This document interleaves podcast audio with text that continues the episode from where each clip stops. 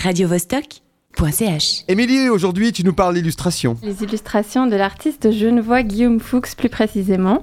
Elles sont à voir à la Halle Nord, une des halles de Lille, jusqu'au 18 février. Si vous êtes adepte de visuels épurés et de couleurs charnues, passez votre chemin. Pour les autres, vous ne serez pas déçus. La première chose qui m'a frappé en poussant la porte de la galerie, c'est l'odeur.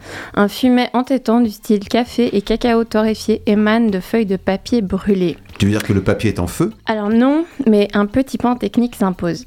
La première partie de l'expo présente des dessins réalisés au chalumeau. Pour que la feuille ne s'enflamme pas, la combustion est maîtrisée par de l'eau que l'artiste va venir sprayer au besoin. Le résultat graphique ressemble à ce qu'on pourrait obtenir avec de la peinture pulvérisée, comme un graffiti, sauf que là, c'est la matière qui se transforme pour créer le trait. C'est le procédé utilisé par Guillaume pour animer de grandes pages blanches reliées par des lames de bois suspendues. On doit donc avancer le long de la structure sinueuse pour admirer les illustrations. J'ai pensé à Alice au pays des merveilles au seuil du labyrinthe, avec tout le mystère et l'attraction que cet imaginaire suppose.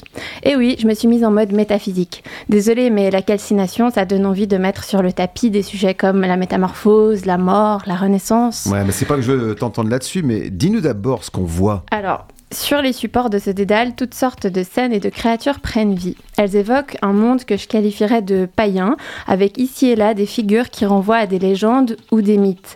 La mort squelettique, munie de sa faux, y côtoie des gorgones aux yeux siphonnés et des gargouilles poilues. Fantaisie pyromane et diablerie dystopique vacillent côte à côte pour nous emmener au-delà de l'enfer et du paradis. Les contours sont flous, on se perd un peu. On identifie des détails comme si on était face au jardin des délices, vous savez, le fameux triptyque de Jérôme Bosch. Une truie porte un voile de nonne, des gens tout nus copulent dans des fruits et jouent de la musique en suivant une partition tatouée sur le cul d'un gars. Pardon, pardon, je m'égare. Il faut dire que malgré le chaos de la composition, les motifs consumés par Guillaume, ça semble dans une véritable continuité. Sur ces pans de papier, ils deviennent les enluminures monochromes d'un parchemin géant qui pourrait s'étirer à l'infini. À moins que ce ne soit un journal des rêves ou une spirale du temps. Son vortex nous aspire pour nous rejeter un peu plus loin devant les dessins qui constituent la deuxième partie de l'exposition. Alors qu'il fallait plutôt s'éloigner pour saisir l'image dans la première partie, ici il faut presque coller son nez sur la feuille pour ne rien louper. Les dimensions sont plus petites et la continuité encore plus marquée. Avec l'utilisation du rotring, cette plume au bout très fin qui produit des sillons de haute précision, impossible de tricher. Chaque détail compte.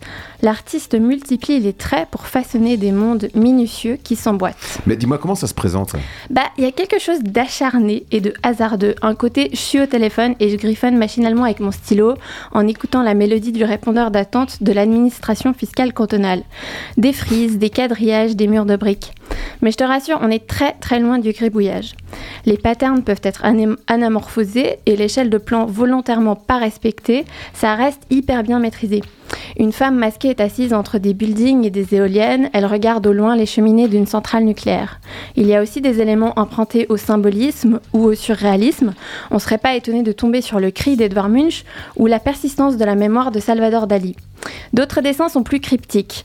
Des flammes, des ondes de choc, des codes informatiques, autant de galaxies graphiques qui se déploient pour former un cataclysme immémorial.